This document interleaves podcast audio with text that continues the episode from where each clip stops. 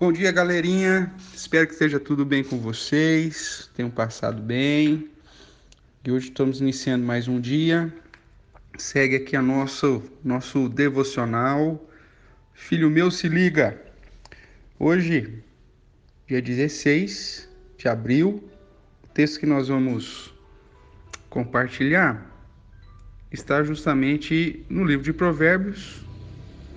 Provérbios, capítulo 1, nós vamos ler o verso 8 e o verso 9. Diz assim: Filho meu, ouve o ensino de teu pai, não deixes a instrução de tua mãe, porque serão diadema de graça para a tua cabeça e colares para o teu pescoço. Então vamos lá. Nós vimos que o livro de Provérbios, ele é uma instrução para o nosso dia a dia, para a nossa vida e que o temor do Senhor é o princípio do saber. Os loucos desprezam tanto a sabedoria quanto o ensino. E ele começa então a chamar a atenção para que você não se torne um louco, mas para que você se torne de fato um sábio. A primeira instrução que ele vai dizer, é, dentro daqueles critérios que você tem que formar para realmente andar em sabedoria, é ouvir o que o seu pai e a sua mãe têm para te ensinar. Ele coloca que o ensino do teu pai, a instrução da tua mãe, aqui são sinônimos, uh, serão fontes de beleza para você. Por isso ele usa a ideia do diadema de graça, o diadema tipo de, um, de uma coroinha, né, para colocar sobre a sua cabeça, uma tiara, e colares no pescoço, ou seja, são objetos de embelezamento né, e que mostra uh, justamente uma certa posição de respeito. Né? Não era todo mundo que usava um diadema ou toda uh, pessoa que usava uma coroa, e muito menos colares nos dias de Salomão. Por isso, ter o pai e a mãe, ou o ensino do pai e da mãe em autoestima, é um dos critérios para se alcançar sabedoria.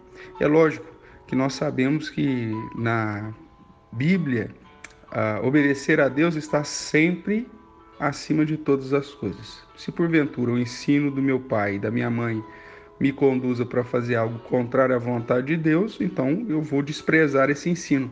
Mas geralmente, os ensinos do pai e da mãe me conduzem a fazer aquilo que é correto, aquilo que é certo. Deus coloca sob a responsabilidade do pai e da mãe essa educação. Né? Nós vemos que no contexto da cultura do povo de Israel, tanto o pai quanto a mãe deveriam estar envolvidos na educação dos filhos. O apóstolo Paulo também chama atenção disso e diz que os pais deveriam admoestar os seus filhos, né? deveriam ensinar, uh, deveriam apontar e instruir a respeito das coisas de Deus.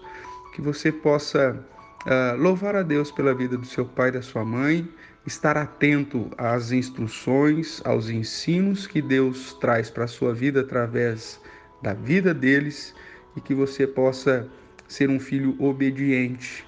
Porque sendo um filho ou uma filha obediente, isso vai gerar beleza para você será como um diadema de graça, será como um colar. Um diadema de graças para a tua cabeça e um colar ou uma joia para o teu pescoço. Que Deus te abençoe no dia de hoje, que você possa nesse instante fazer uma oração, agradecendo a Deus pela sua vida, agradecendo a Deus por esse dia e agradecendo a Deus também pela figura do seu pai, pela figura da sua mãe, pela figura daquele que tem sido instrumento de ensino para você. Um abraço e até mais tarde. Fica com Deus.